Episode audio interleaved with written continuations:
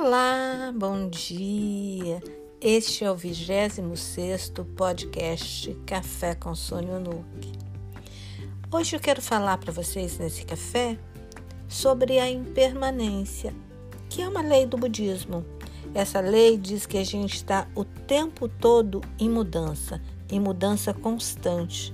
No entanto, a gente muitas vezes não se dá conta disso, que está em mudança constante, está em processo sempre contínuo de transformação, de prosperidade, de queda, de altos e baixos.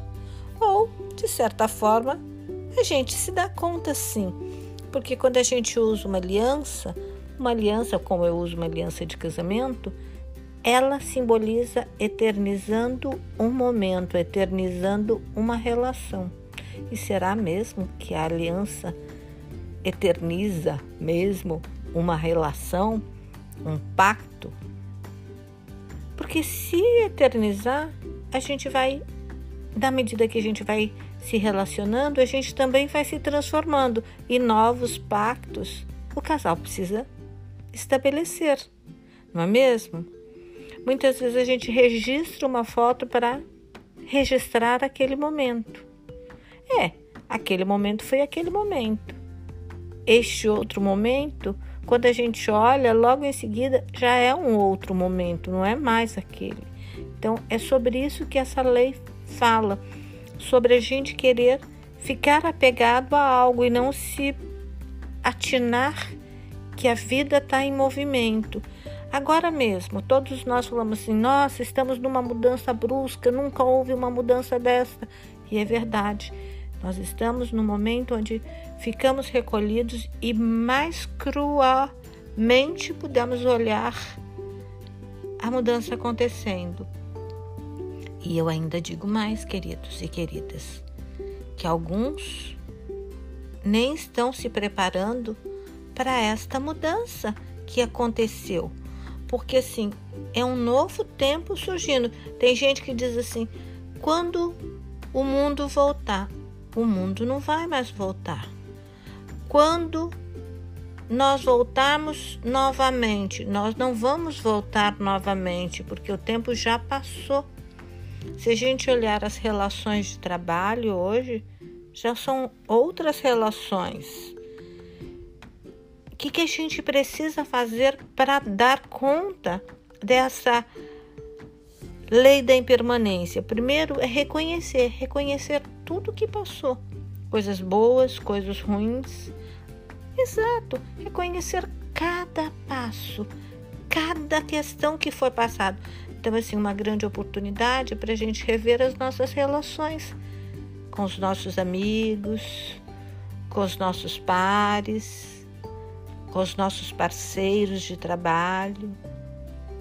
Como é que era antes? O que que tá reconhecer qual foi a contribuição que o outro tinha na minha vida e qual a contribuição que eu efetivamente fazia na vida do outro. Na medida que a gente reconhece, a gente para para agradecer tudo isso que aconteceu, sejam coisas boas e sejam coisas difíceis, que a gente considera como não tão boas, no fundo, são todas coisas boas, mesmo as coisas difíceis são coisas que nos levam a um outro patamar. Então, quando a gente agradece, a gente entra num fluxo da abundância. Isso, porque assim a gente consegue enxergar tudo que está aí à nossa disposição. E aí a gente fica mais centrado, fica na presença. E estar presente é exatamente ter a condição de olhar para o que passou, mirar para o que está por vir, estando presente. E na medida que a gente vai ficando com isso, a gente toma a decisão do que quer fazer agora e do que poderá fazer nesse porvir, do que foi feito naquele então. Olha que coisa bacana. Então é uma grande oportunidade para nós, para todos nós, eu me incluo nisso também, para analisar o que, que eu quero, Como é que eu vou me posicionar neste novo cenário, nessa mudança que acaba de acontecer? A cada momento estamos nessa evolução.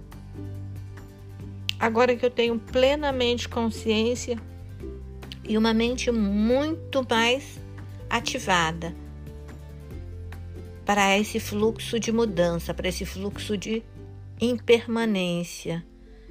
Então eu começo a ver o que, que melhor eu posso traçar, porque tem uma coisinha que chama o livre-arbítrio, que eu já falei aqui.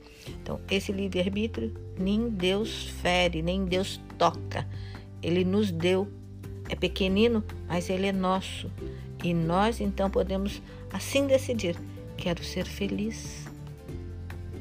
E tenho certeza que você, assim como eu, queremos ser felizes. Bom dia e até o próximo café da manhã.